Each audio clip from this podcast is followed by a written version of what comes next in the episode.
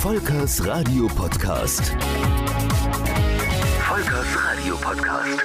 Es geht mal wieder weiter hier im Radio-Podcast und der Impuls, dass ich jetzt wieder loslege, war ein Wikipedia-Eintrag, denn heute sprechen wir über Interviewradio. Das war ein Hörfunkprogramm, das wir mit unserer GmbH veranstaltet haben und zwar von Ende 2016 bis so Mitte 2018.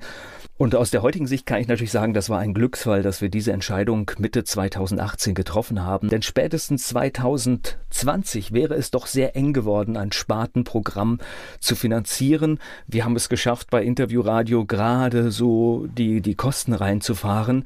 Das ist natürlich bei einem privatwirtschaftlichen Unternehmen nicht Sinn und Zweck. Es sollten Gewinne erwirtschaftet werden und nicht einfach das gerade so geschafft werden. Und es war auch absehbar, dass mit DRB Plus, obwohl da ein glücklicherweise deutlicher Trend nach oben drin ist, es doch noch einige Jahre dauern würde, bis es funktioniert. Und schließlich kamen da auch noch Unsicherheiten, wie GEMA und GVL berechnet wird, hinzu, dass wir einfach damals gesagt haben, oh, lassen wir doch lieber die Finger weg, so schön das Ganze auch ist. Und trotzdem war es ein spannendes Projekt. Ein wortorientiertes Programm, privatwirtschaftlich organisiert, gab es im Markt zu diesem Zeitpunkt nicht und auch schon längere Zeit nicht mehr. Und dass ein Bedarf für dieses Programm da ist, ich glaube, das kann man ein bisschen an dem Feedback, das wir bekommen haben, ablesen. Auch hier gab es natürlich wieder viele kluge Dinge. Man müsste viel mehr einordnen, man müsste ankündigen, wann welches Thema war. Aber das war eine bewusste, ich lasse mich auf ein Thema ein. Dieses Thema wird durch Musik dann wieder getrennt und danach kommt ein neues Thema.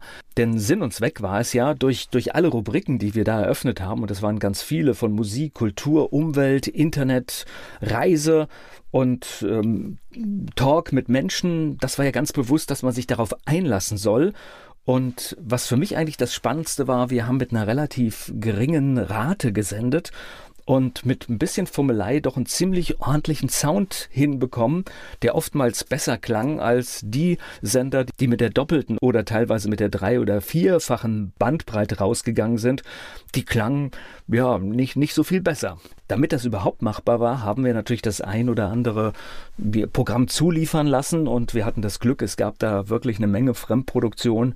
Volkers Kramladen von Volker Rebell, der übrigens heute donnerstags abends bei Antenne Mainz läuft. Da bin ich sehr, sehr froh, dass wir da einen Platz gefunden haben, weil das ist wirklich ähm, Erzählradio vom Feinsten und es lohnt sich immer wieder da reinzuhören für alle, die Musik interessiert sind. Dann gab es die Technikshow.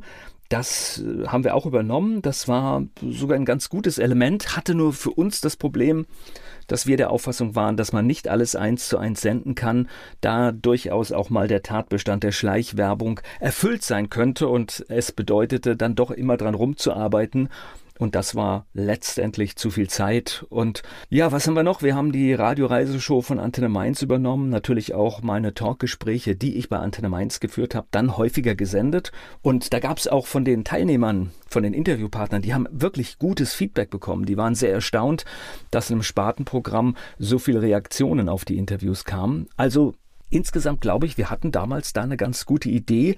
Jetzt kommt das Aber. Wenn natürlich das sich nicht refinanzieren lässt oder gerade mal so finanzieren lässt über Werbung, dann stellt sich über kurz oder lang die Frage, geht das überhaupt?